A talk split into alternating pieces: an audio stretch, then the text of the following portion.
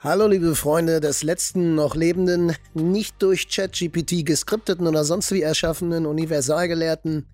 Heute soll es um ein Thema gehen, für das ich als Jurist und Informatiker und als äh, Dauerdurchgeknallter geradezu prädestiniert bin. Der Versuch der EU, des menschengemachten Chaos Herr zu werden, das durch die Nutzung diverser KI-Dienste entstanden ist. Wenn man sich dann so meine letzten Podcast-Folgen anhört, dann könnte man meinen, ich wäre nicht nur der letzte Universalgelehrte, sondern mein Zweitname wäre auch noch Cassandra. Also ich sollte als Kirmeswahrsager anheuern.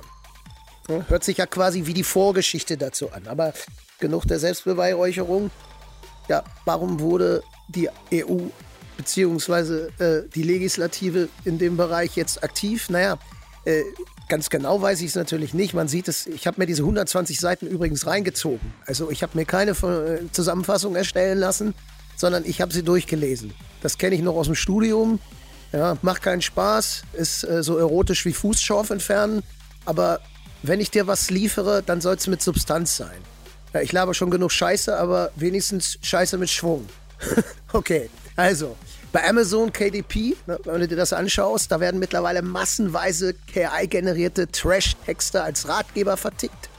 Ja, die Bildgeneratoren wie Midjourney äh, Version 5, die erzeugen Bilder, die sind von echten Fotos kaum mehr zu unterscheiden. Und es vergeht auch kein Tag ohne Sensationsberichte über die nächste von der künstlichen Intelligenz geknackte Hürde. Ja. Die eine Fraktion reckt jubelnd die Hände in die Höhe, die andere bewaffnet sich.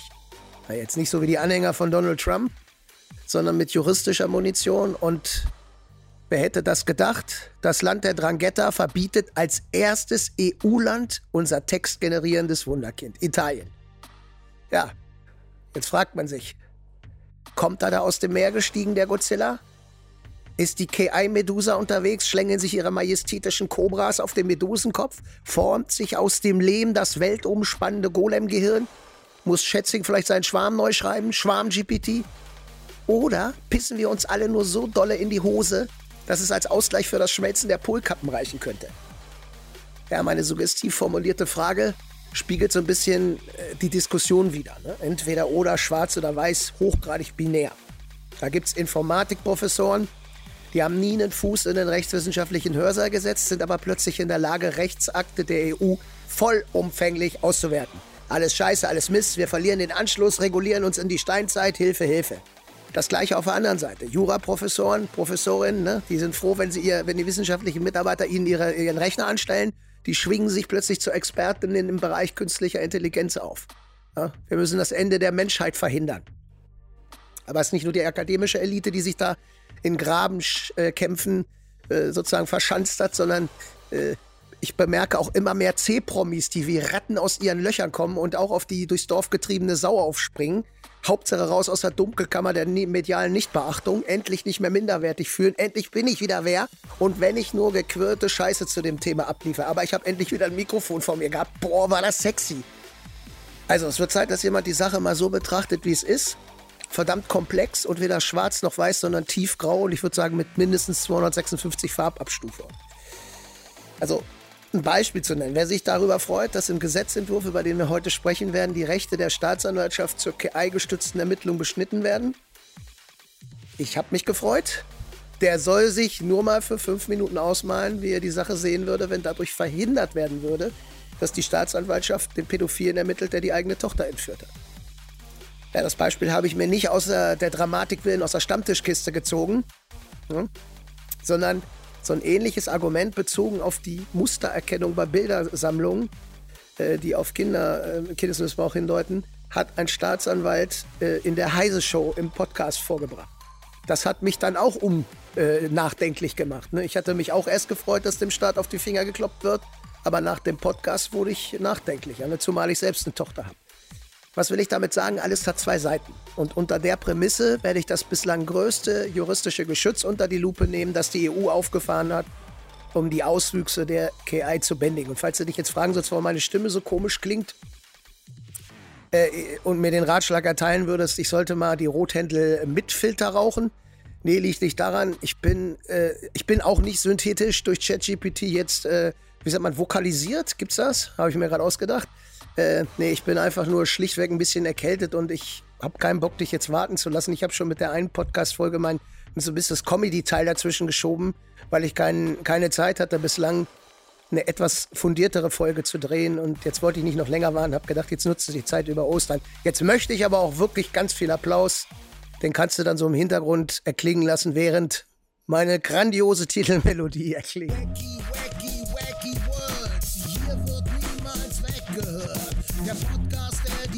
Verstört und der in jedes Ohr gehört.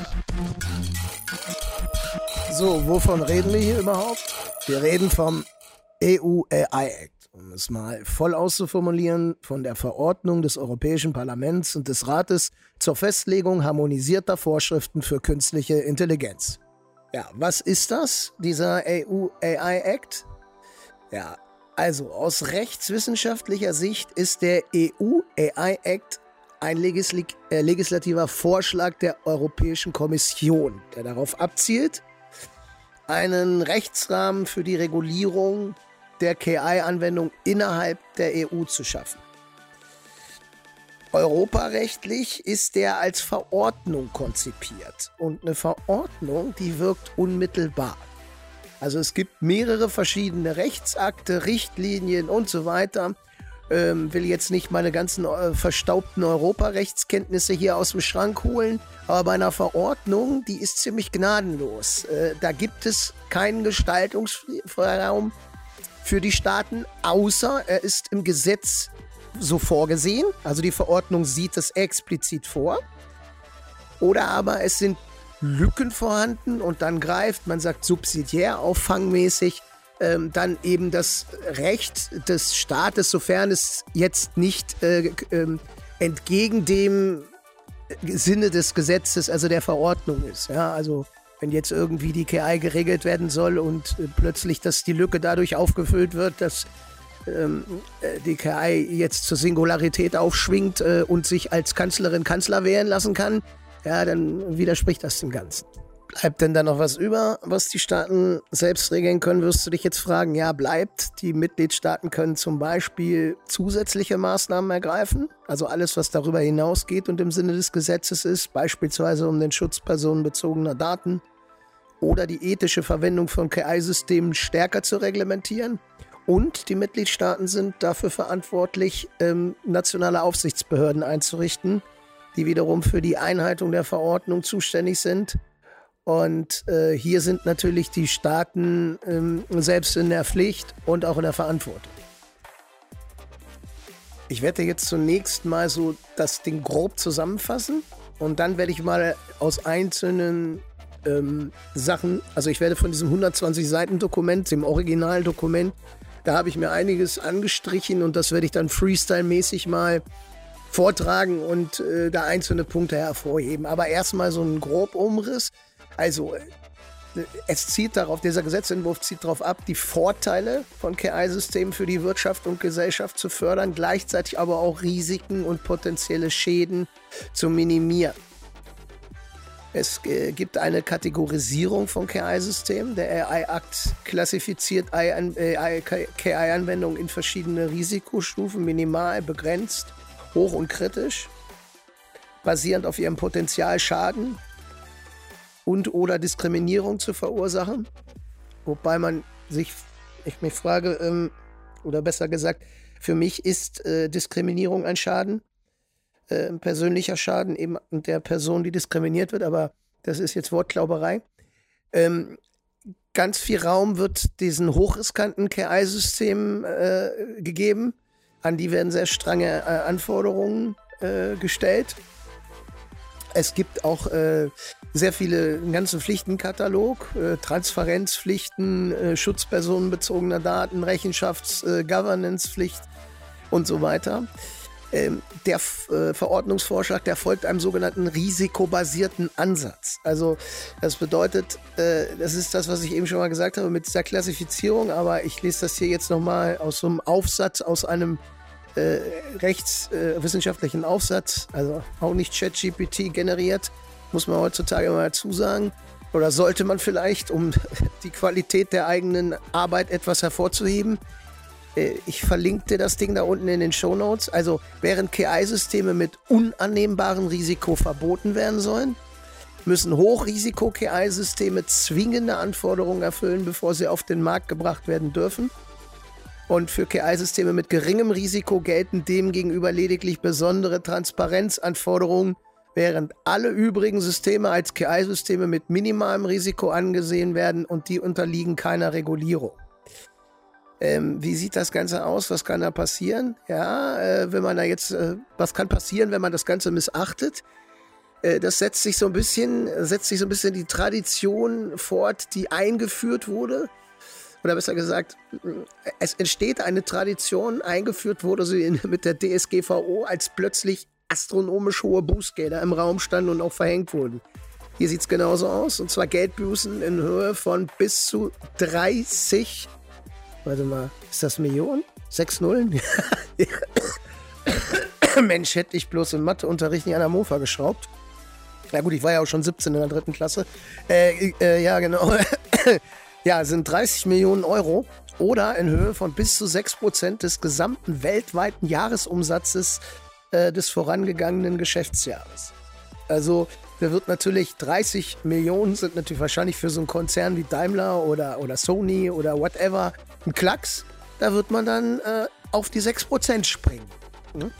Also das wird wehtun. Ähm, genau, was ist noch wichtig? Es sind nicht, wer ist Adressat? Also es sind nicht nur die Hersteller, sondern, und das ist äh, ganz interessant, es sind eben auch Nutzer zur Einhaltung bestimmter Anforderungen verpflichtet, wenn die betreffende Anwendung als Hochrisiko-KI-System eingestuft wird. Ne? Der Ausdruck Nutzer bezeichnet äh, natürliche juristische Personen, äh, Behörden, Einrichtungen oder sonstige Stellen, die ein KI-System in eigener Verantwortung verwenden. Dementsprechend kann das auch Anwaltskanzleien, die KI-basierte Legal Tech-Anwendungen nutzen, äh, das kann der Künstler sein, der äh, mit Journey verwendet. Das kann der Autor sein, der ähm, ChatGPT äh, nutzt, um Texte zu erstellen. Ähm, da wird es mit Sicherheit zu Transparenz und ähnlichen Ausweisungen kommen, dass man sagt, okay, hier habe ich die KI mit ähm, herangezogen. So, die aufmerksame Hörerin und der aufmerksame Hörer wird vielleicht zusammengezuckt haben, als ich jetzt ChatGPT und Midjourney erwähnt habe. Zu Recht. Und jetzt mache ich was, was ich immer meinen YouTube oder was ich den YouTube-Coaches immer vorwerfe. Ich baller jetzt mal einen schönen Cliffhanger rein. Worm. Ich sag euch erst in einem späteren Audio-Kapitel hier in diesem Podcast, ob ChatGPT und Midjourney tatsächlich dazu gezählt wird. Ja, ich muss euch ja irgendwie, ich muss dich ja irgendwie bei der Stange halten, dass du hier dran bleibst und mein blödes Gequassel zu Ende anhörst. Ich bin nämlich von OpenAI gesponsert. Glaubst du das? Nein. Ich bin von Vic Warburg gesponsert und von Vic Medienheit und wie diese ganzen Mist alle heißen. Wobei eigentlich bräuchte ich Klosterfrau Melissengeist. Ist immer ganz witzig. Letztes Mal so eine Werbung gesehen. Frauengold, was es da alles gab. Klosterfrau Melissengeist habe ich mir vorm Examen auch noch reingezogen. Richtig Schiss gehabt vorm Examen. Echt. Bin ja sonst nicht so ein ängstlicher Kerl, aber ey, da habe ich mir echt die, eine Büchs gemacht. Staatsexamen Jura ist echt nicht ohne, ne? Und sagte mein Arzt, so alte Schule, ne? Da trinkst du Klosterfrau Melissengeist. Ich mir blauäugig das Zeug bestellt und ordentlich einen hinter die reingekippt, ne? Ich hab da echt nicht drauf geguckt. Kein Scheiß jetzt. Ich war froh, dass das gewirkt hat. Ich konnte jede Nacht pennen. Ne? Ich bin viel laufen gewesen, ne? Und dann immer schön Klosterfrau Melissengeist. Da sagte ein Kumpel, ja, ist ja klar, dass es klappt. Du wirst gerade Alkoholiker. Du sollst ja jeden Tag eine halbe Flasche Schnaps. Erst mal raufgeguckt. Mann, das Zeug hatte richtig Umdrehungen, ne? Also, das nur mal am Rande. Okay, ich schweife schon wieder ab. Also ich mache jetzt noch einmal so einen richtigen Cliffhanger Deluxe, ja, so wie früher. Wer die Sendung noch kannte bei Batman und Robin, der war immer grundsätzlich in so einer Maschine gefangen. Ähm, wenn so eine Kerze schmolz, dann führte das dazu, dass eine Kugel wegrollte. Diese hat einen Hund getötet. Diese Leiche des Hundes rollte auf eine Katze. Diese wiederum hat geschrien. Das hat einen Hamster aktiviert. Der hat Godzilla angerufen. Äh, daraufhin ist eine Atombombe losgegangen und Batman ist tot. So ähnlich waren diese Konstruktionen. Gerettet, ko retten konnte ihn nur Robin. Und dazwischen war eine Werbepause. Ich bin jetzt so gnädig, ich mache keine Werbepause, aber ich will dir nur eins sagen. Ich bin enttäuscht über das, was so in den Medien, momentan in den guten Medien auch verbreitet wird, was die Zugehörigkeit zu den Risikosystemen oder äh, Hochrisikosystemen angeht. Da wird viel behauptet, ohne eine Quelle zu liefern. Gerade das, was ChatGPT anbelangt. Das kann ich schon mal vorweg schicken. Das wird zu 90% der Fälle, wenn du das gelesen hast, äh, ist das nicht so korrekt. Da hat einer oder eine von einem oder einer abgeschrieben. Und das hat sich dann so schneeballmäßig fortgesetzt. Also ich verstehe unter Qualitätsjournalismus was anderes. Ich will jetzt hier keinen Namen nennen, aber das sind Häuser, bei denen ich sonst bessere Artikel gewöhnt bin. Ich kann mir nur vorstellen, dass die Leute jetzt auch durch diese Trash-Scheiße, die aus die ChatGPT, was sozusagen Texte angeht, ausspuckt, ähm, dass sie sich da unter Druck gesetzt fühlen. Dass es einfach viel zu viele Leute gibt, die da jetzt in Konkurrenz zu echten Journalisten treten. Und ähm, ja, also Trash-Scheiße meine ich jetzt mit, äh, der kann natürlich keinen Journalismus machen. Journalismus beruht auf eigenständigem Zusammensuchen von Fakten, das in ein neues Licht legen, Quellen, vor allen Dingen Quellen liefern. Das kann Jet, das, das ist das Teil einfach nicht in der Lage. Das ist schon grandios, was es zustande bringt, gar keine Frage. Ich nutze das ja auch gerne, aber das hat nichts mit Journalismus zu tun. Da kann man vielleicht mal so einen Blogbeitrag Füllpolster schreiben, aber Journalisten haben auch ihre eigene Sprache. Lies mal so einen Spiegelartikel oder Stern. Ne, also Fokus ist so ein bisschen neutraler meistens, aber gerade Spiegel oder Stern, die haben so richtig geilen Slang im Text. Da ist Rhythmus drin, das hört sich geil an. Ja, das kriegt zum Glück ChatGPT noch nicht hin. So, ne? Und ähm, da lese, hat irgendeiner was geschrieben, gesagt und bums, schreiben alle ab. Aber der Abschweifung sei es jetzt Genüge getan. Es geht jetzt weiter. So, jetzt wird dich wahrscheinlich interessieren, was sind Hochrisiko-KI-Systeme? Das ist ja, da liegt ja der Schwerpunkt. Und ich will ja jetzt mal so ein Beispiel nennen. Also ich mache mal so ein bisschen Storytelling. Hören wir mal an, du möchtest jetzt äh, zu irgendeiner Uni. Äh, und da, dann wird dann so ein ähm, Test gemacht und dort wird festgestellt, nee, du bist dazu nicht geeignet. Dann bist du total traurig, möchtest jetzt als nächstes einen Bauantrag stellen, was völlig logisch ist, weil äh, jetzt möchtest du halt äh, Bau, äh, Bau, wie heißt das, Baulöwe werden.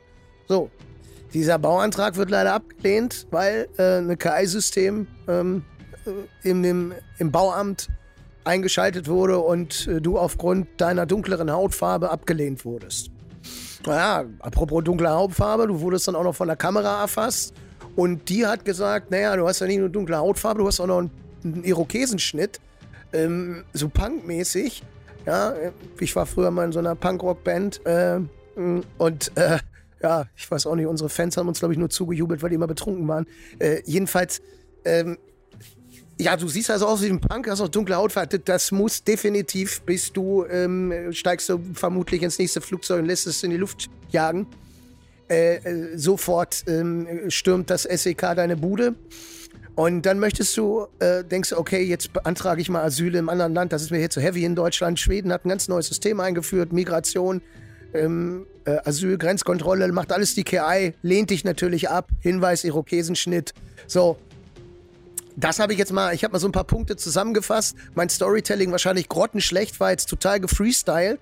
Aber äh, wenn Leute gerade diese Informatikprofessorinnen und Professoren oder Experten aus dem Bereich, die sagen ja immer, es wird alles Mist, das Gesetz hier lähmt alles. Nur wenn die Situation eintritt, die ich gerade beschrieben habe, dann, äh, wenn es das eigene Kind ist, das plötzlich von der Uni abgelehnt ist, ja, wenn sie vielleicht äh, ja, jemanden aufnehmen wollen, wenn sie vielleicht einen, eine, Studenten, eine Studentin aus Vietnam, die Informatik studieren möchte, äh, in einer Uni, hochbegabtes Mädel, so, kommt nicht durch, dass äh, die KI sagt, nö, machen wir hier nicht, ne? Können wir hier nicht reinlassen. Klappt nicht, ja?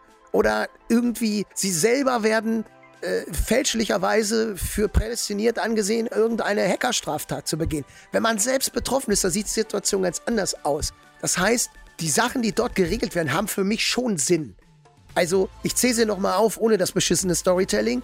Also, es geht erstmal ähm, Schul- oder Berufsausbildung. Also wenn der Zugang zur, von einer Person zur Bildung oder zum Berufsleben beeinträchtigt äh, werden könnte. Ich habe das mal in irgendeiner Folge beschrieben. Bei mir hat man festgestellt, das ist kein Witz jetzt, also narzisstische Züge ist schon klar, die schreibe ich mir auch selber zu. Eine Persönlichkeitsstörung glaube ich nicht, weil ich äh, noch zu stark empathisch bin. Ich hoffe, dass das noch verschwindet. Dann werde ich mich ins Donald Trump-Team, äh, werde ich mich da bewerben. um Gottes Willen, nein, nein, nein. So, und, ähm, aber dann auch noch psychopathische Züge. Ähm, das stimmt nun tatsächlich nicht. Also ich hab, beschäftige mich so ein bisschen mit Psychologie und äh, ne, kennst du bestimmt schon aus anderen Folgen. Das passt vorne und hinten nicht. Ich habe dann auch in dem Gespräch, es war eine CTO-Stelle, ich habe dann im Gespräch auch äh, scherzhaft darauf hingewiesen, dann hat der noch gesagt, naja, ähm, die sind da, die wissen das selber, die sind da noch in der Entwicklung. So, für mich war das kein Thema. Ich bin selbstständig. Ich war auch froh, dass es nicht geklappt hat. Nicht wegen des Unternehmens, sondern ich ne, bin so, wie ich es jetzt habe, ist das gut so. Und ich wollte da nicht äh, am Ende auch gar nicht hin. Ne? Aber jetzt stellen wir mal vor, jemand hat so alles darauf ausgerichtet. Dann kriegt der äh, als Ergebnis psychopathisch-narzisstische Züge. So, wunderbar. Ja, das ist, äh, das ist gelaufen. Also ich habe es, wie gesagt, ich habe es live erlebt. Wir haben, glaube ich, noch, Sil war das Silvester oder was? Irgendwann habe ich es, oder zu meinem Geburtstag ist mein Kumpels gezeigt. Wir haben also so herrlich gelacht und äh, also ich fand es dann ja auch irgendwie witzig und auch im Gespräch kam es dann lustig rüber. Aber ich kann mir vorstellen, dass das nicht bei jedem so witzig ankommt. So, dann haben wir die Zugänglichkeit und in Inanspruchnahme grundlegender privater und öffentlicher Dienste. Also insbesondere KI-Systeme, die bestimmungsgemäß von Behörden oder im Namen von Behörden verwendet werden sollen, um zu beurteilen, ob natürliche Personen Anspruch auf öffentliche Unterstützungsleistungen und Dienste haben. So, Bauantrag ist natürlich keine Unterstützungsleistung, sondern es ist im Grunde genommen ist das sogar ein Anspruch, der zu gewähren ist, wenn dem nichts entgegensteht. Ähm, aber äh, mir ist Freestyle-mäßig gerade nichts Besseres eingefallen. So, aber jetzt sehen wir mal an, es geht um wirklich äh, lebenswichtige Surrogate, äh, monetäre, also äh, Ersatzdienstleistungen, keine Ahnung. Gibt es Hartz IV, heißt doch jetzt anders, ne? Weiß ich nicht mehr, wie es heißt. ALG 2, sowas, ne? Du, du, brauchst das Ding zum Leben, ne? Bist, äh, ich glaube, ich musste das, nee, ALG 2 musste ich noch nicht beziehen, aber Arbeitslosengeld damals direkt nach dem Studium, wenn mir das einer verwehrt hätte, ich hätte gar, ich wüsste gar nicht, wie ich meine, wo ich meine Kohle her. Ich komme aus armen Verhältnissen. Ich habe mir mein, habe ich glaube ich auch schon mal beschrieben, äh, dass ich so gut verdiene, das kommt nicht, äh, das ist mir nicht in den adeligen Schoß gelegt worden, den ich nicht habe. Ne? Also, das musste ich mir alles selber erarbeiten. Und deswegen weiß ich auch, wie sich das anfühlt, wenn man kein Geld hat. Und äh, deswegen kann ich mir auch sehr gut vorstellen, wie es sich anfühlt, wenn man kein Geld hat, Geld braucht und es wird verweigert, weil irgendeine beschissene Kerl eine falsche Entscheidung trifft. Kann nicht sein. So, jetzt zum Thema Strafverfolgung. Haben wir vorhin schon mal drüber geplappert. Ähm, da geht es eben um Systeme, die für Strafverfolgungsbehörden für folgende Zwecke eingesetzt werden. Einschätzung des Risikos, dass eine natürliche Person Straftaten begeht. Da sind wir bei dem Ding mit den Kinderschändern. Hör dir das, äh, die Heise-Folge an. Ich wusste gar nicht, dass sowas geht. Da hat, er mir, da hat der Staatsanwalt erzählt, es ist halt unheimlich schwierig, wenn du Leute hast, bei denen nur ganz wenig Bilder gefunden werden. So hat das, glaube ich, gesagt. Also, wie gesagt, ich ähm, aus Zeitgründen höre ich mir das jetzt nicht nochmal an und check das gegen. Deswegen unter dem Vorbehalt, dass ich ein bisschen Quatsch erzähle, ich versuche es mal sinngemäß wiederzugeben. Hör dir die Folge nochmal an, dann bist du auf der sicheren Seite. Äh, falls du das wiedergeben solltest, solltest du jetzt nicht meinen Text äh, zitieren, sondern hör dir das Original an. So, da hat er, glaube ich, gesagt, ähm, so sinngemäß, wir finden sie zu wenig Bilder, die sind dann zu schlau, haben das schon gelöscht, aber die können irgendein Verhalten der künstlichen Intelligenz unterziehen, sei es das Browser, das Browserverhalten, sofern es noch nachvollziehbar ist, oder welche Bilder gelöscht wurden. Irgendwas, nehmen wir mal an, äh, potenzieller Pädophiler hat irgendeine Datenmasse, sei es Browser-Cache, sei es sonst irgendwas. Das ist aber, ne, das ist, die wissen nicht, ob der das ist, aber sie können eine Wahrscheinlichkeit abgeben, dass er es ist. Klar werden jetzt einige schreien, was machen denn, wenn du zu Unrecht beschuldigt wirst? Das ist ja die Hölle. Ist es auch. Ich selber kenne noch diesen Soltauer Prozess, da wurden, glaube ich, 30 Leute mal beschuldigt, weil Kinder von irgendwelchen Vollpfosten ähm, Psychiatern äh, zu irgendwelchen Bildermalaktionen hingerissen wurden und die wurden dann umgedeutet in, ähm, dass die dann misshandelt wurden von, einer, von was weiß ich vielen Leuten und das stimmte alles nicht. Ich glaube, für diese Menschen war das Leben ruiniert, weil dieses, dieses Etikett kriegst du ja nicht mehr los. Ne? Also das, äh, auch wenn das, du, du, nachher reingewaschen wirst. Guck dir mal den Kachelmann an. Der hat zwar keinen Kinder, Kindesmissbrauch, der wurde ja fälschlicherweise der Ver Vergewaltigung bezichtigt. Stimmte ja nicht. Ich muss ganz ehrlich sagen, ich habe den letzten Mal gesehen. Ich habe immer noch so ein.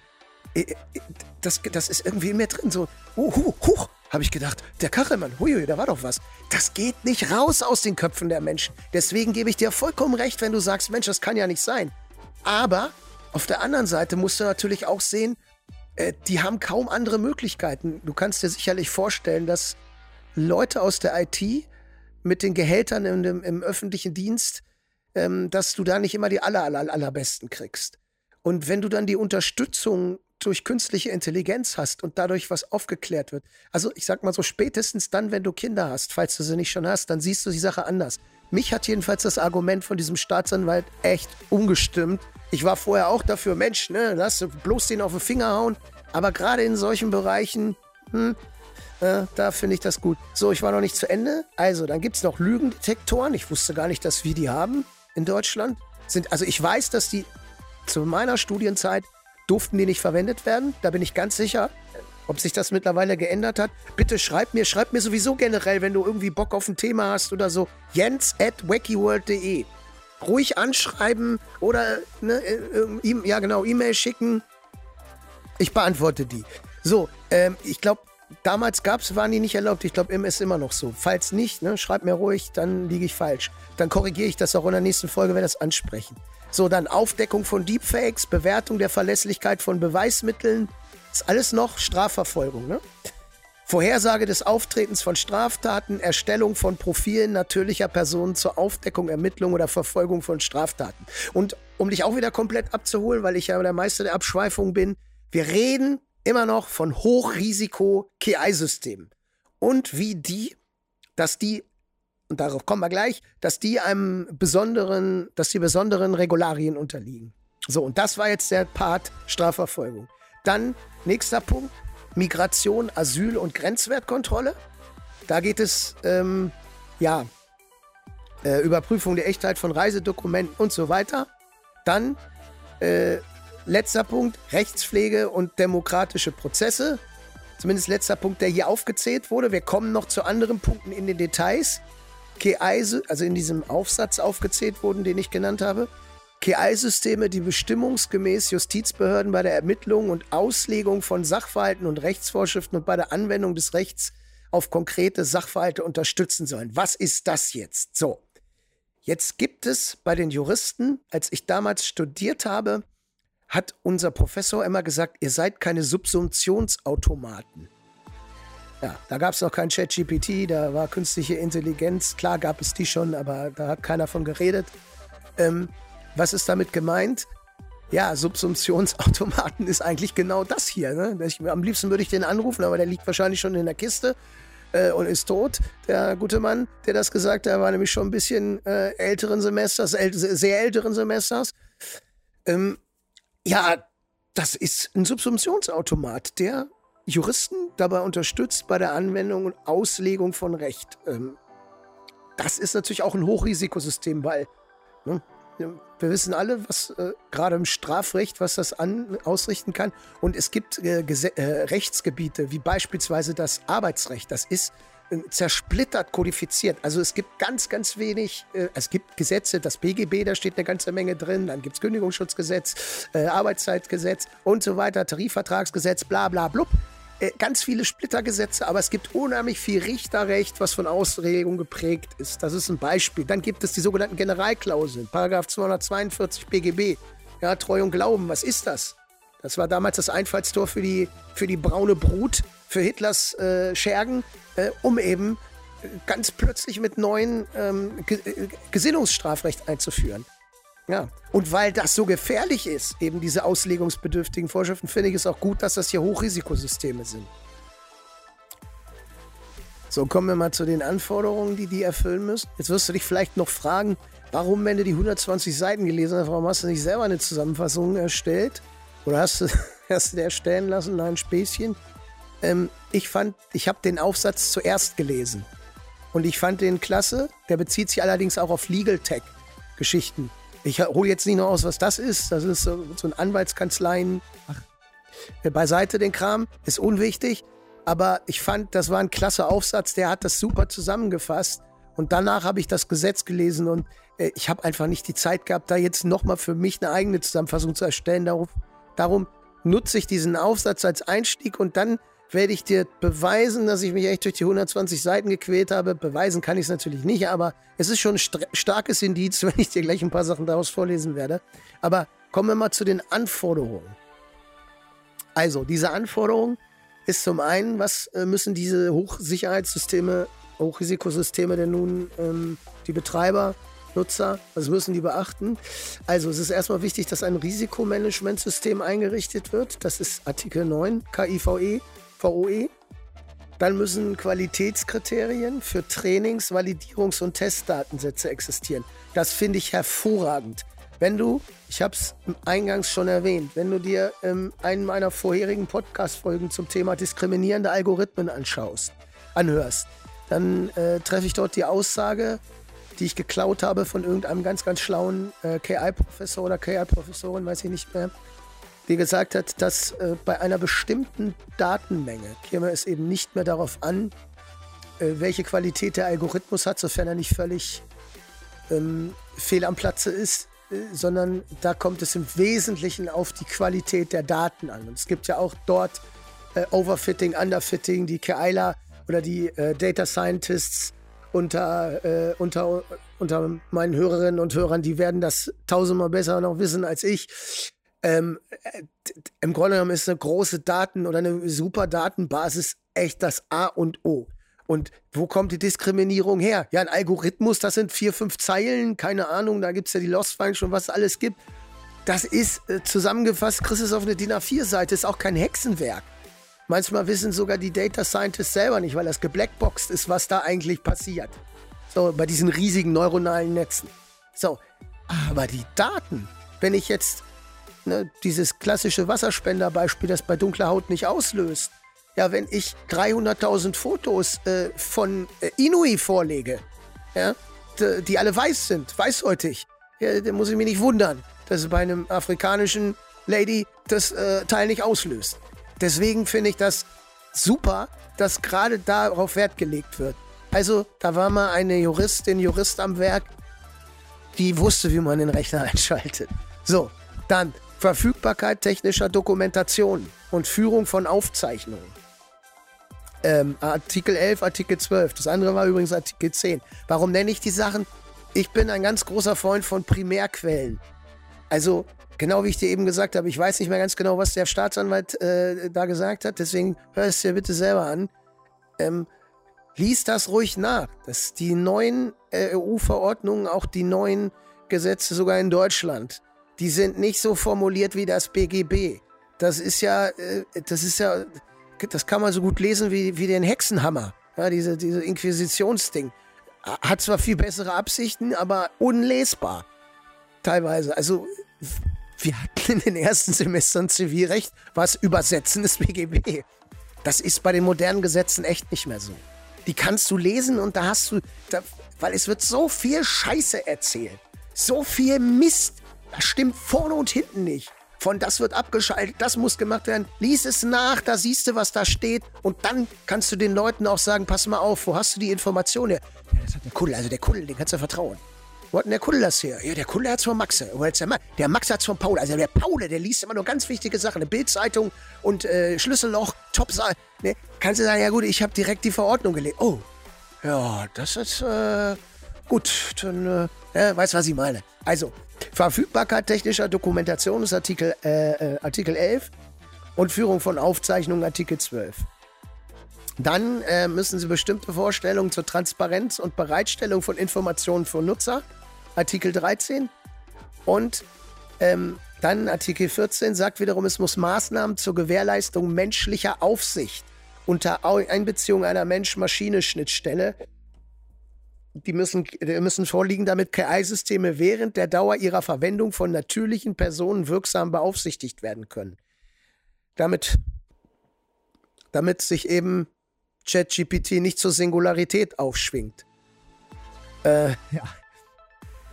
Dann ähm, Artikel 15, Verpflichtungen in Bezug auf Genauigkeit, Robustheit und was ich echt klasse finde, Cybersicherheit. Ich meine, klar, jetzt werden die äh, Ethical Hacker und Pentesterinnen unter euch sagen, ja, das ist mal wieder hohles, äh, steht in allen Gesetzen, Grundschutzkatalog wird sowieso nicht eingehalten. Ja, gebe ich dir recht, stimmt. Aber dass sie überhaupt mal dran gedacht haben. Denn das größte Problem, also ich schreibe ja, ich fange ja immer so alle sechs Monate mal so Romananfänger an. Äh, ne, so typisch Scanner und dann habe ich wieder keinen Bock und mache wieder was Neues. Und, äh, jetzt schreibe ich gerade einen Werwolf-Roman. Vor kurzem habe ich angefangen mit einem, da ging es um einen Hacker, der ein KI-System gehackt hat und hat dort eben die Daten manipuliert. Und was ich mir da so alles ausgemalt habe, boah, wäre ein geiler. Der Plot war, fing gut an, aber dann hatte ich wieder keine Lust mehr. Aber ähm, das, was ich mir ausgemalt habe, ist meistens nie so gut wie die, wie die Realität selber. Das bedeutet, da kann ein Wahnsinnsschaden entstehen. Das ist so gefährlich. Nehmen wir mal an, du hast den besten Datensatz der Welt. Du hast nämlich nicht nur die Inuit genommen, du hast auch die schwarzafrikanischen Damen genommen, du hast, du hast die chinesischen Ladies äh, mit einbezogen, was das Wasserspenderproblem gibt, du hast die vietnamesischen Herren und so weiter und so fort, alle dabei. Und jetzt kommt Hacker Harry, ja, von der Nationalsozialistischen Volksfront und radiert alles aus, was nicht weiß, arisch und mit blauen Äderchen durchsetzte Haut ist. Bums. Ja, Jetzt hast du das gleiche Problem wieder. Hast alles richtig gemacht, aber Hacker Harry kam jetzt zu leicht rein. So, alles nicht so toll, ne? So. Das waren jetzt erstmal so die, äh, der, ganze grobe Überblick. Und jetzt werden wir nochmal ein paar Details hervorheben, die ich mir selber hier in meiner Notizen mit meinem 120 Seiten Durchfühlwerk gemacht habe.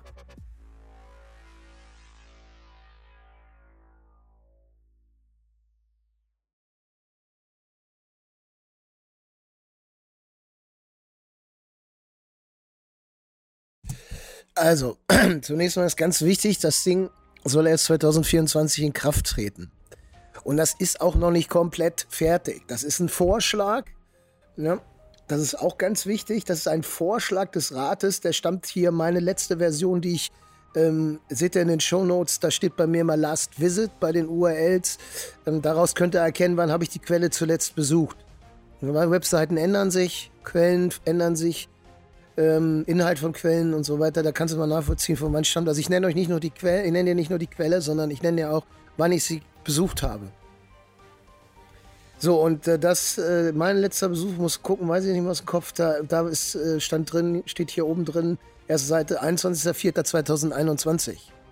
Das dürfte vielleicht schon ein bisschen vorwegnehmen, äh, äh, wie es um die Zugehörigkeit zu ChatGPT bestellt sein äh, ist, was dieses Dokument angeht. Es kann dort gar nicht drin gestanden haben, weil es zu diesem Zeitpunkt noch gar nicht existierte. Soweit mal dazu.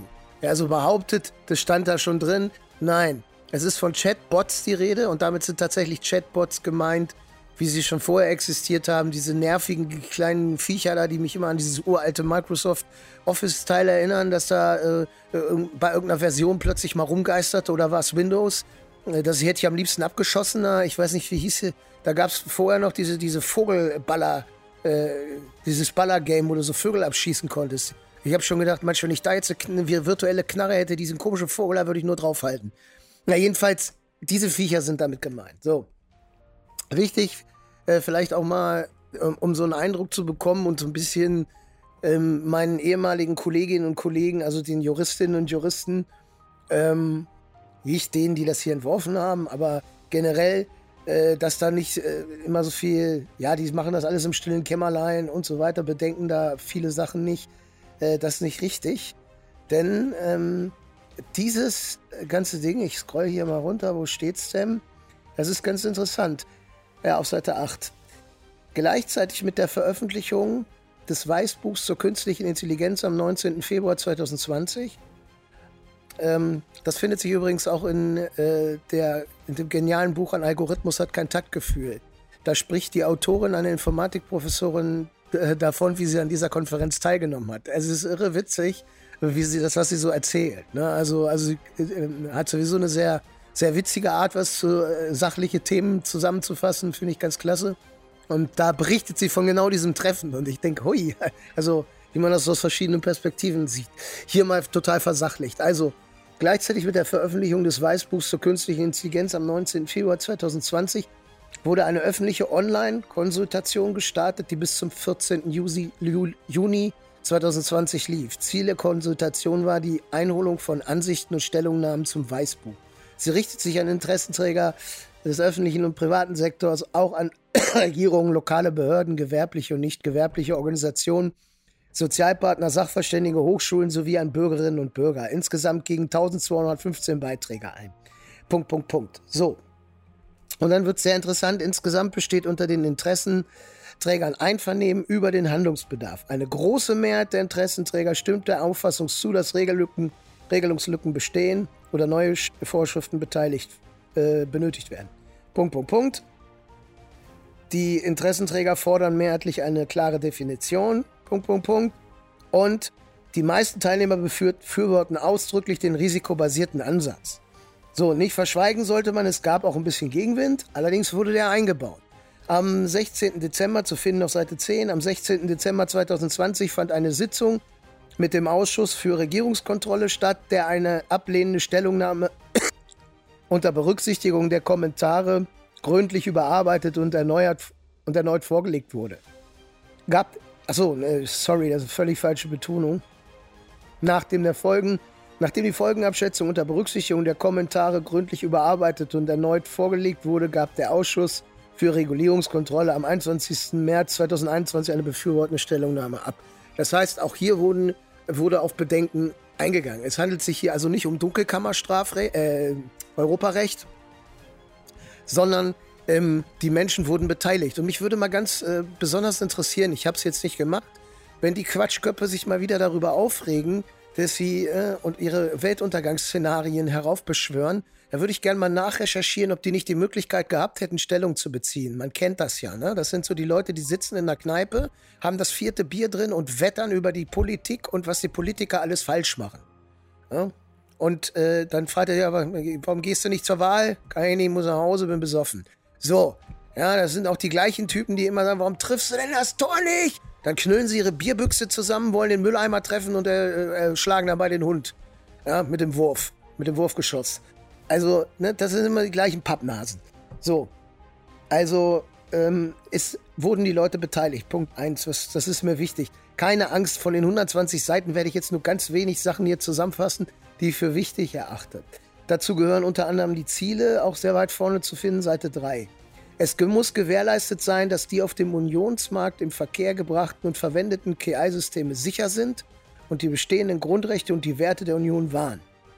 Zur Förderung von Investitionen in KI und innovatives KI muss Rechtssicherheit gewährleistet sein. Governance und die wirksame Durchsetzung des geltenden Rechts zur Wahrung der Grundrechte sowie die Sicherheitsforderungen an KI-Systeme müssen gestärkt werden.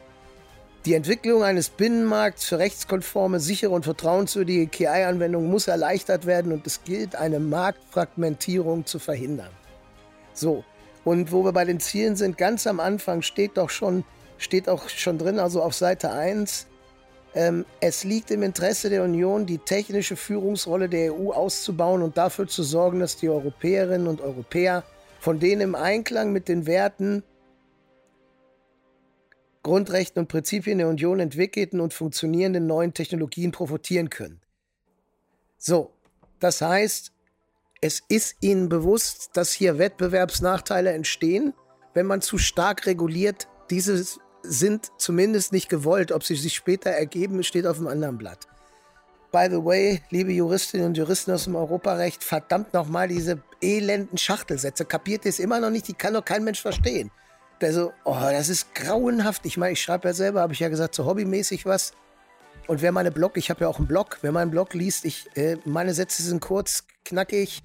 Ja, wahrscheinlich auch, weil ich zu dämlich bin, mir längere Sätze zu merken, aber ähm, also ich habe noch nie in den Vor gehört, dass, ich, dass meine Sätze unverständlich sind. Doch, doch, habe ich. Als ich im Jurastudium war, da habe ich genau so eine Scheiße produziert. Äh, aber das kann auch kein Mensch lesen. Aber okay, äh, wieder Nebenkriegsschauplatz, lassen wir mal lieber sein. So. Ähm, gibt es hier noch was? Ich will dich jetzt auch nicht mit zu viel Mist hier zu bombardieren. Ähm, das ist nicht so wichtig. Das ist nicht so, ich glaube, das irgendwas zur Kostenabschätzung wollte ich nochmal. Insgesamt Handlungsbedarf, Sitzung. Genau, da haben wir es doch. Ähm, für die Einhaltung dieser Anforderungen entstehen bis 2025 für die Lieferung eines durchschnittlichen Hochrisiko-KI-Systems. Sorry, ich muss noch mal kurz äh, abbrechen, damit du das einordnen kannst. Wo, welche Frage beantwortet jetzt dieser Absatz? Welche imaginäre Frage? Die Frage, die du dir vielleicht stellst, wenn du ein Hochrisiko-KI-System betreibst. Sagst du, Mensch, ich betreibe doch keine Systeme. Viele meiner Kolleginnen und Kollegen oder einige, ja, die setzen auf ChatGPT auf und bauen da eigene Systeme. Ja, irgendwas, was mit Chatbots zu tun hat oder was weiß ich was, Klausurersteller-Tools, alles Mögliche. Ne, das ist ja völlig legitim. Du kriegst einen API-Schlüssel und kannst darauf deine eigene Software aufbauen. Dann betreibst du auch ein Hochrisikosystem. Wir kommen gleich zu der Frage, äh, wie das ist mit, ähm, mit den Nutzern. Das, da, da, da wird der Cliffhanger aufgelöst und Robin kommt und befreit Batman. So, das heißt, da bist du schon da drin. Jetzt stellt sich die Frage, was kommen dann an Kosten auf dich zu? So. Für die Einhaltung eines der, dieser Anforderungen entstehen bis 2025, achso, das ist übrigens Seite 12 zum Nachvollziehen, bis 2025 für die Lieferung eines durchschnittlichen Hochrisiko-KI-Systems im Wert, im Wert von etwa 170.000 Euro, Kosten von etwa 6.000 bis 7.000 Euro. Lassen wir mal sacken. Ich weiß nicht, welche Software 170.000 Euro kostet. Da kostet vielleicht gerade mal, also äh, das ist, äh, das ist ein Button, der so viel kostet. Also ich, äh, ich kenne keine Software, die so billig ist. Aber egal. Ähm, für die Lieferung eines durchschnittlichen Hochrisiko-KI-Systems zum Wert von etwa 170.000. Na gut, das ist jetzt ein bisschen übertrieben mit dem Button, aber ich sag mal, eine solide Software ist meistens erheblich teurer. Aber ne, da bisschen Psychologie ist natürlich auch wieder dabei. Ne, kennt man ja aus dem Supermarkt. Kostet nicht 4 Euro, kostet 3,99. Man nimmt hier so ganz kleine Beträge. Aber du kannst ja mit einem einfachen Dreisatz hochrechnen. Also bei 170.000 rechnet man mit 6.000 bis 7.000. Abhängig von der jeweiligen Anwendung fallen für KI-Nutzer gegebenenfalls zudem die jährlichen Kosten für die Zeit an, die für die menschliche Aufsicht aufgewandt werden muss. Diese werden mit etwa 5000 bis 8000 Euro pro Jahr veranschlagt. Wie sie das machen, weiß ich auch nicht. Für Lieferkosten von Hochrisiko-KI könnten zudem. Was steht da? Für, achso, sorry. Für Lieferanten von Hochrisiko-KI äh, können zudem Überprüfungskosten in Höhe von 3000 bis 7500 Euro anfallen. Wir kommen nachher noch zu den Vor- und Nachteilen. Ein Nachteil wird sein, dass äh, meine anderen ehemaligen Kollegen, die jetzt in Beratungshäusern sitzen, so Ernst Young mäßig, äh, die werden natürlich äh, sich die Hände reiben. Das ist natürlich jetzt wieder mal ein neues, äh, neues Feld, auf das sie sich stürzen können. Da kommst du mit 5.000 bis 8.000 Euro pro Jahr nicht hin. Das ist ein Stundenlohn von denen. Aber egal. das steht jedenfalls drin. Da habe ich auch ein Smiley an den Rand geschrieben, weil ich halte diese Zahlen für erstens äh, steht nicht, nichts zur Verifizierung dahinter, wie sie drauf gekommen sind. Ne, ich möchte ja wenigstens wissen, das ist ja wie beim Rollenspiel. Ich möchte ja wissen, wurde D20 genommen oder wie wurde das ausgewürfelt? Haben sie die Wetterfee gefragt oder die Wetterfee und den Wetterfrosch? Keine Ahnung. Aber das sind so ihre Zahlen.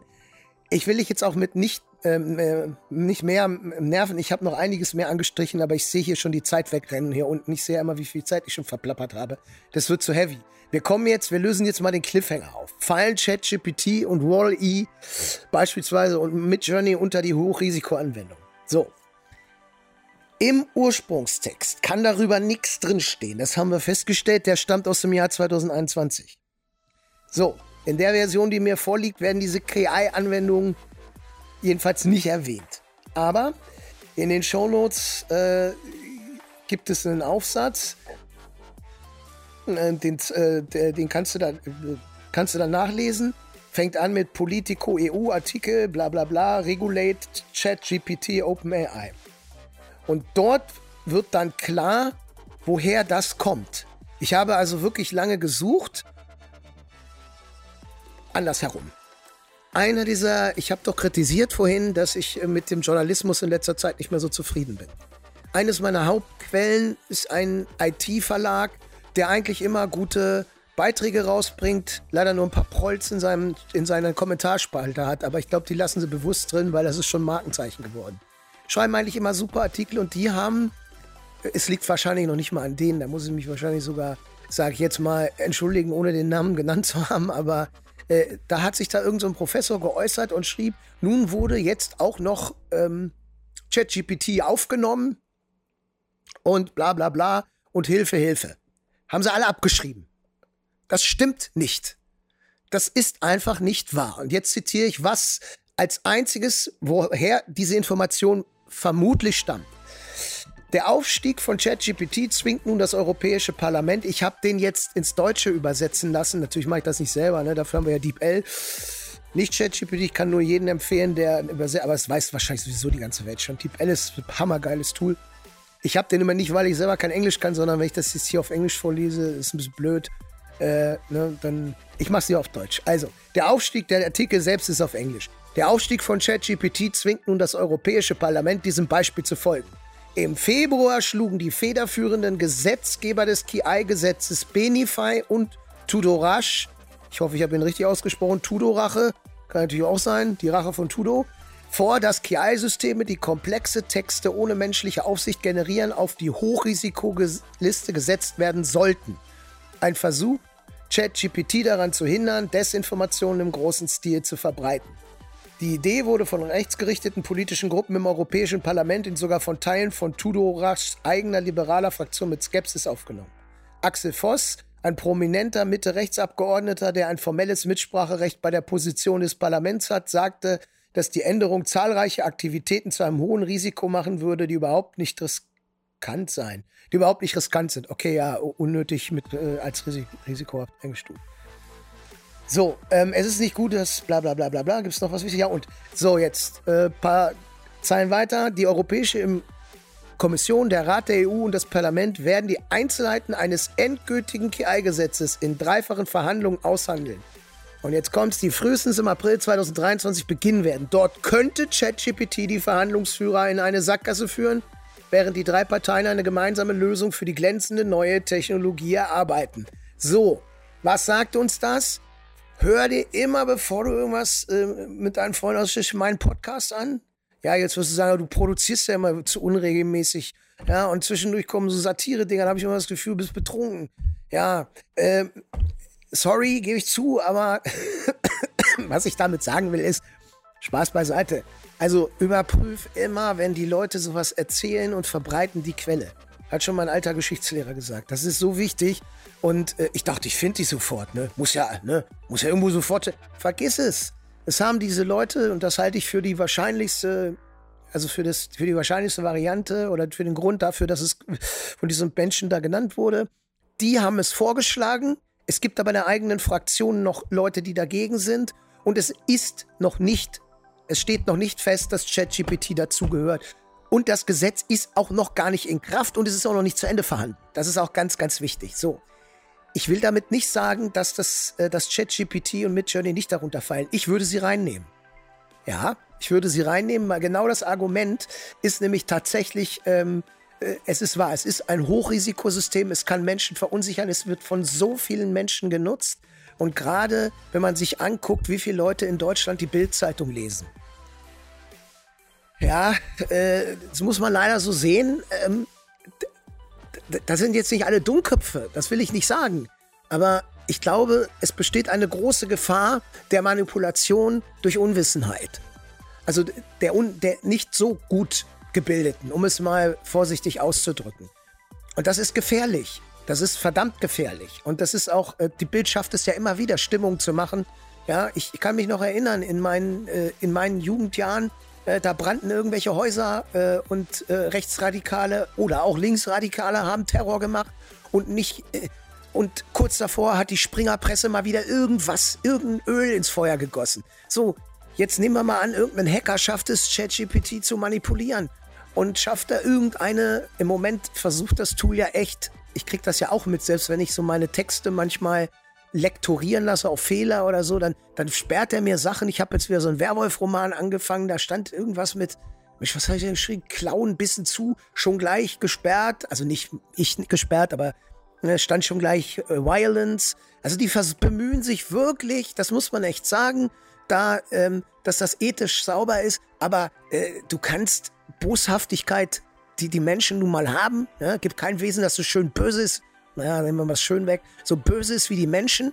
Ja, Homo homini lupus est.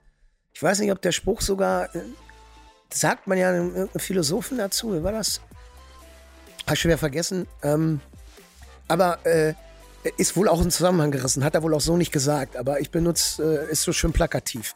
So, was ich damit sagen will, ist, es ist einfach eine Riesengefahr, die von diesem Tool ausgeht, weil es eben, wie ich in meiner Podcast-Folge davor. Deswegen sage ich ja, das hört sich, diese ganzen Entwicklungen habe ich nicht in, dieser, in diesem konkreten Umfang vorausgesehen. Aber dass es hier eine Riesengefahr gibt, weil die Datenbasis, es ist nicht klar, woher kommen die Quellen. Es ist einfach eine riesengroße Gefahr, dass Leute manipuliert werden. Und bei den, ähm, bei Midjourney, da steht erstmal überhaupt gar nichts zu drin. Bei Midjourney glaube ich aber auch, äh, dass es darunter fallen wird, weil äh, die Gefahr von Deepfakes besteht. Also die V5-Version, die ich sehr gerne nutze, mittlerweile sogar Illustrationen beherrscht. Was ich habe sonst ein Adobe, darf Adobe, ich hoffe, es ist keiner von Adobe hier. Ähm, die sind sonst sauer auf mich. Ich habe da mein Adobe, also ich habe Creative Cloud Abo, also ganz sauer dürfte er nicht sein, habe ich behalten. Behalte ich auch. Ich liebe Adobe-Produkte, aber die, ich hatte immer Stockmedien noch drin. Ne? Die habe ich rausgenommen, weil ich kann jetzt teilweise Illustrationen, die ich in Blogbeiträgen mache, ich kann auch so einigermaßen zeichnen, so mit äh, Zeichentabelle, aber alles viel zu aufwendig. Bei mir muss das schnell gehen. Ich habe fast immer irgendwie Zeitdruck im Nacken. Ich bin sowieso irgendwie äh, immer ein Getriebener. Werde ich wohl auch mein Leben lang sein.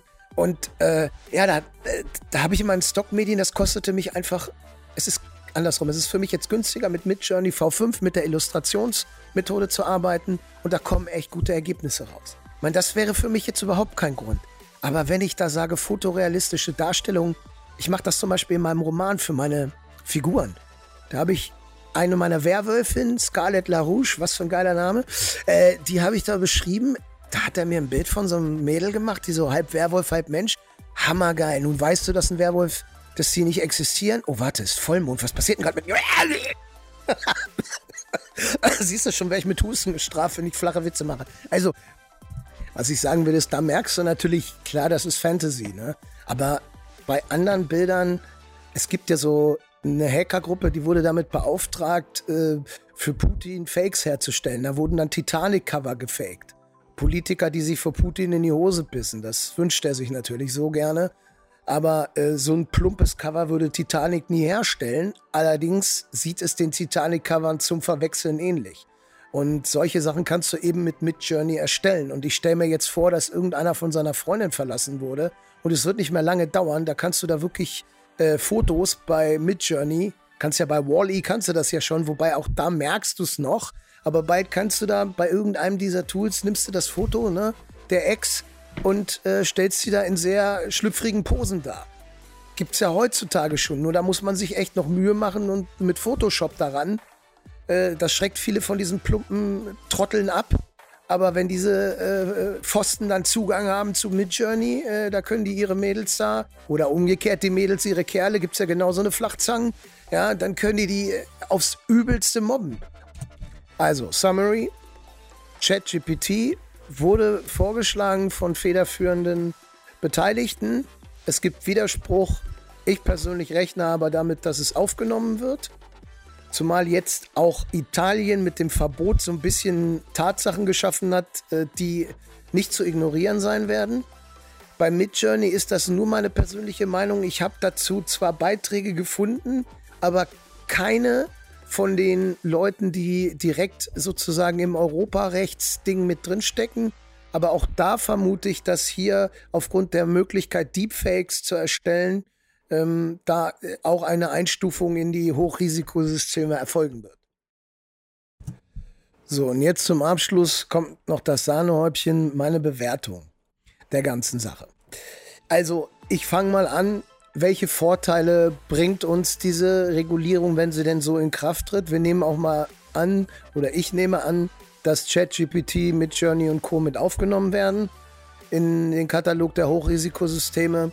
Also einer der ganz großen Vorteile ist natürlich für mich, dass ähm, diese gewollte, ungewollte Diskriminierung äh, wird erschwert, verhindert mit Sicherheit nie. Das geht nicht bei der bei dem Naturell des Menschen, sage ich mal. Die finden da immer Möglichkeiten, die dies wollen. Ähm, es wird der Missbrauch ganz klar eingeschränkt für mich. Ähm, oder es wird viel schwieriger gemacht. Vor allen Dingen, es wird, ein ganz großer Vorteil ist auch, dass Transparenz geschaffen wird. Dass die Menschen, die jetzt nicht so viel Ahnung haben von solchen Systemen, wie beispielsweise ich oder Leute, die Informatik studiert haben oder Informatikausbildung oder in dem Bereich arbeiten, äh, dass die mitgenommen werden können zum Teil. Dass es für die eben nicht mehr so ein vom Berg heruntergetragene, äh, von Moses in digitalen Steintafeln heruntergetragenes Wunderwerk, Gott gegeben am besten noch ist. Ähm, nein, das ist es eben nicht. Teilweise ist es sogar so, dass die Data Scientists selber nicht ganz genau wissen, wie das funktioniert. Das klingt jetzt erstmal erschreckend, aber es laufen eben bei diesen riesigen neuronalen Netzen so viele Berechnungen ab, dass, ähm, ja, äh, was will ich dir damit sagen? Es ist ähm, kein Hexenwerk, sondern es ist einfach äh, reine Mathematik, die hier in einer komplexen Form, aber auch nicht in der komplexesten Form der Welt. Es gibt viel komplexere Mathematik im Bereich Physik beispielsweise, finde ich. Da gibt es sehr, sehr komplizierte, auch die Mathematik selber natürlich, äh, wenn es darum geht, bestimmte Sachen zu beweisen und so, da musst du schon viel mehr einbringen als bei den Sachen, die hier gemacht werden müssen. Das soll das jetzt nicht schmälern, das ist eine super Leistung und ich finde, das ist brillant, was dort geschaffen wurde. Aber es ist eben nichts Alienhaftes und ähm, ich glaube, wir sind von der Singularität dann noch weit entfernt und es soll den Menschen einfach so ein bisschen durch diese Transparenz auch die Angst davor genommen werden. Ich habe ein Zitat vor kurzem gelesen von dem Sascha Lobo, wir sollten die KI umarmen. Ähm, er hat das jetzt nicht so zynisch gemeint und auch nicht so übertrieben äh, positiv, sondern ich glaube, ihn so verstanden zu haben. Es war irgendein CDF-Artikel. Ich hoffe, ich verlinke ihn noch unten in den Shownotes. Ähm, oder ich äh, bemühe mich ganz ernsthaft, das zu tun. Äh, ich habe es noch nicht gemacht, deswegen kann ich jetzt nur von dieser äh, Möglichkeitsform sprechen.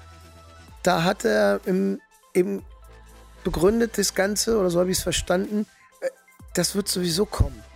Die künstliche Intelligenz ist eine Revolution, ähm, die ist vergleichbar mit dem Internet und dem Mobiltelefon. Das wird uns in den nächsten Jahren wird das nicht mehr wegzudenken sein. Es wird Handys geben, bei den Handys wird es so sein, du sprichst halt rein, was du haben möchtest und äh, meinetwegen, ich möchte irgendwo hinfahren mit dem Zug. Ähm, ja, die und die Möglichkeit, aber denk doch dran, die Tante Emma, die wollte dir doch das Auto leihen, vielleicht ist das eine Möglichkeit. Also da wird mitgedacht. Das wird viele, viele Sachen erleichtern. Es werden aber auch viele Berufe wegfallen und neue wieder entstehen. Aber durch diese Transparenz, glaube ich, wird etwas Angst weggenommen. So, was passiert da nämlich genau? Genau. Also diese Diskriminanz, äh, diese äh, Transparenz ist da. Dann ähm, das Ziel, was auch genannt wurde mit den Grundrechten, das ist für mich auch extrem wichtig. Also da, dadurch, dass wir eine, ich finde, wir haben ein ganz tolles Grundgesetz und wir haben auch eine tolle EU-Grundrechtecharta. Also wer da immer jammert, so die Stammtischleute, ne, habe ich ja schon erzählt, alles scheiße, alles Mist, dann umkippen und nicht zur Wahl gehen. Ähm, den kann ich auch immer sagen, ja, geh doch mal bitte, geh doch mal nach Russland, geh doch mal nach China, da fühlst du dich bestimmt richtig wohl. Das sind solche Säufer wie du, die sich den ganzen Tag die Hucke voll kippen und Stammtischparolen schreien, die haben einen Score von minus drei ja, die können dann äh, sich an der Straße in einer dunklen Ecke prostituieren. Das war's dann schon. Geht der Score noch weiter runter. Ja, so ist es doch. Wir haben ein verdammt geiles Rechtssystem in Deutschland, das natürlich Fehler hat, wie wir Menschen alle Fehler haben. Aber so schlimm ist das alles nicht.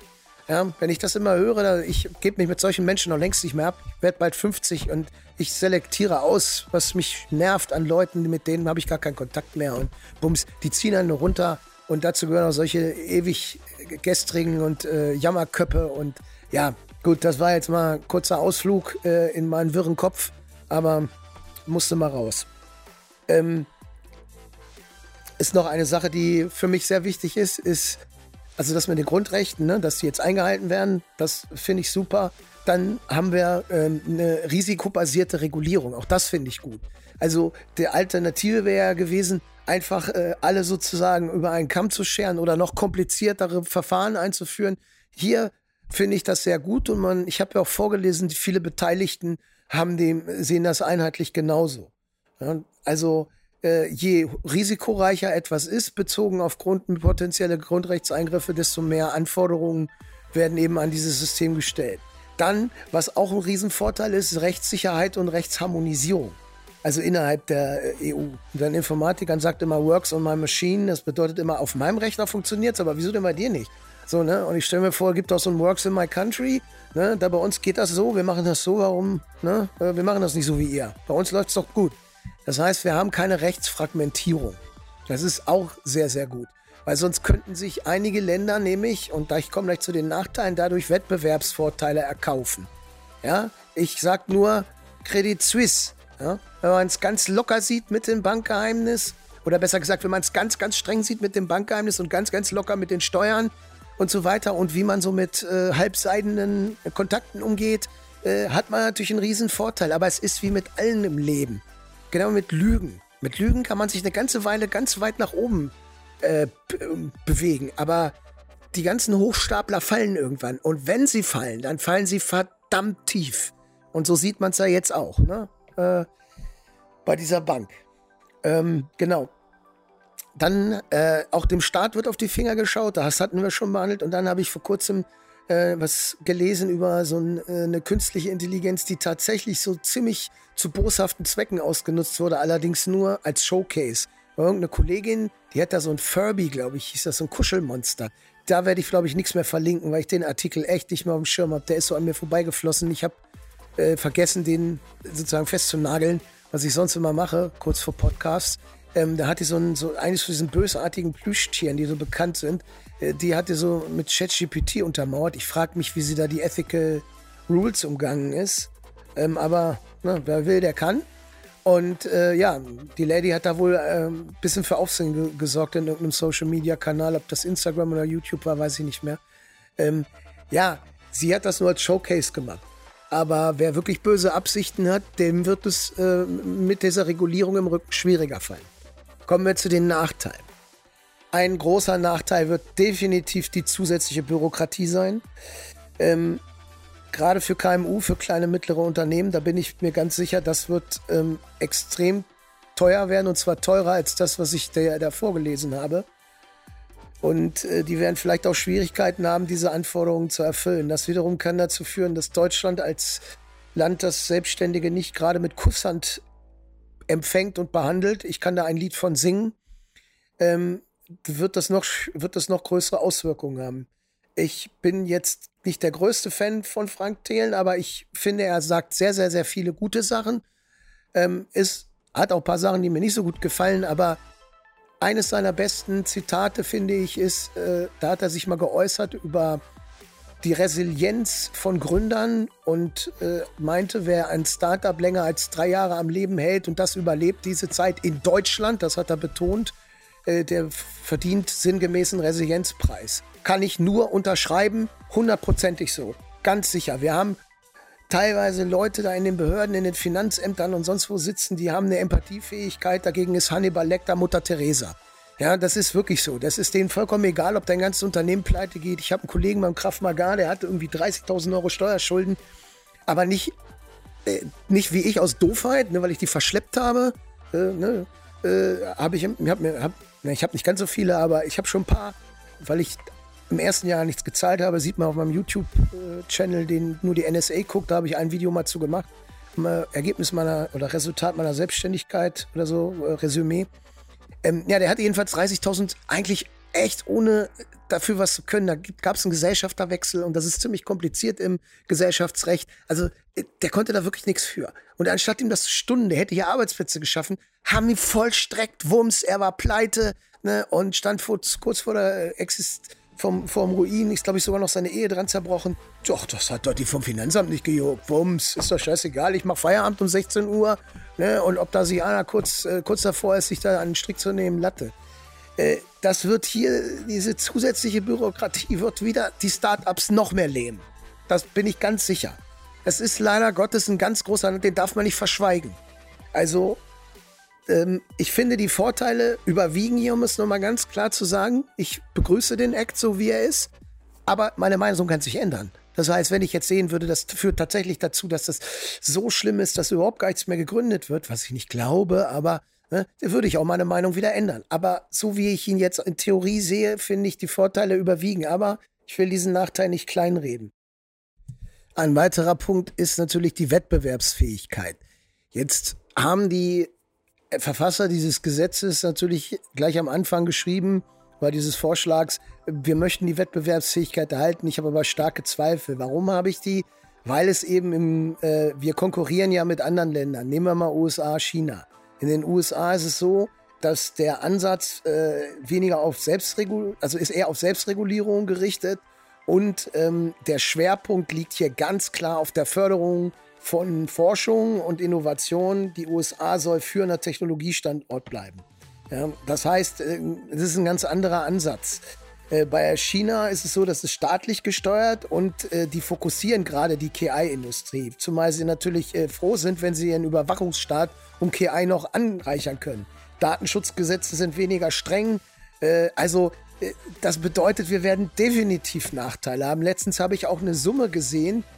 Ähm, ich kriege die nicht mehr zusammen, deswegen, äh, ich sage auch immer, wenn ich etwas nicht nur mit Halbwissen glänzen kann, da war es nur wirklich so, dass Deutschland irgendwie ein Hundertstel oder sowas der Summe in KI investiert, die beispielsweise die USA investieren.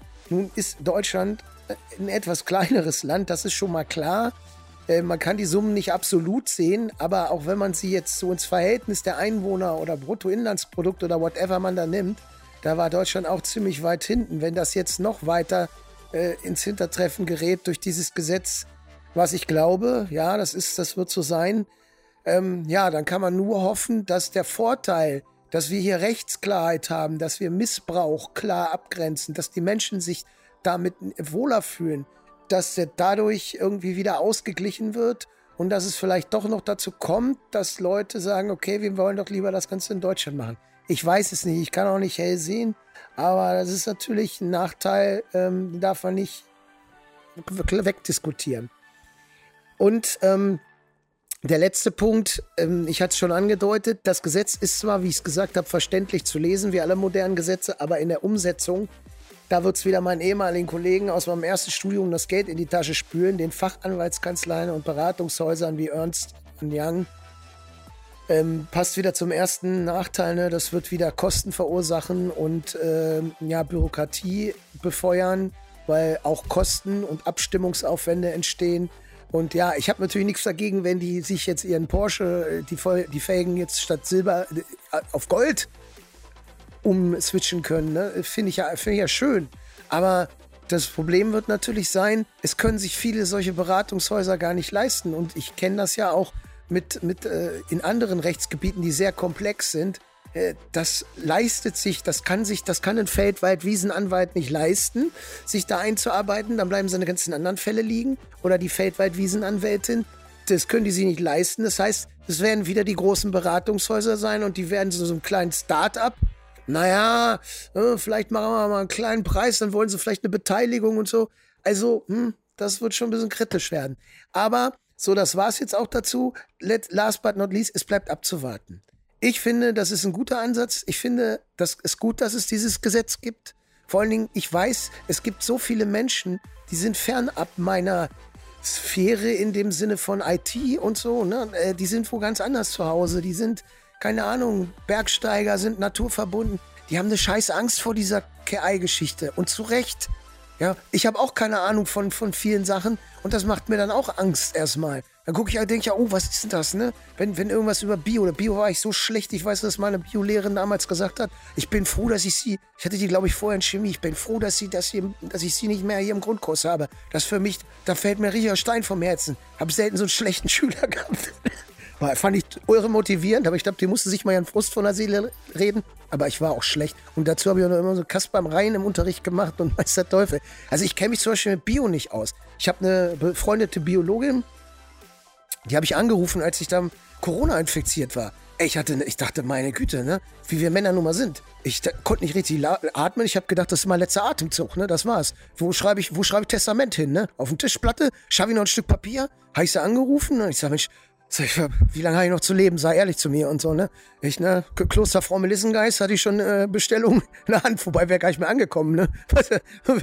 Kopf auf den Tisch gelandet. Ja, das hat die mir erstmal die Angst genommen. Deswegen ich kann das verstehen, wenn Leute, die sich mit der Materie nicht befassen, für die ist das scheiß gruselig, dass so ein Teil plötzlich voll die Texte ausspuckt, Bilder malt. Ja, ne, was denkt dann so ein, so ein, so ein äh, weiß ich nicht, Bergführer vielleicht, der, der nie mit, der nicht viel mit Computern zu tun hat? Der kriegt Angst davor, zu Recht. Ne, und den, die Leute müssen wir mitnehmen.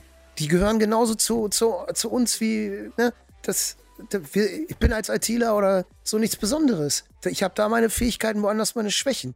Und es kann nicht sein, dass Menschen sich vor sowas fürchten. Da müssen wir was gegen tun. Und ich glaube, das Gesetz ist schon ein richtiger Ansatz. So, jetzt war es das. Ich danke dir, dass du so lange dran geblieben bist. Und ähm, ja, beim nächsten Mal verlose ich einfach mal eine Flasche Klosterfrau Melissengeist. Müsste eigentlich noch ein paar haben. Also.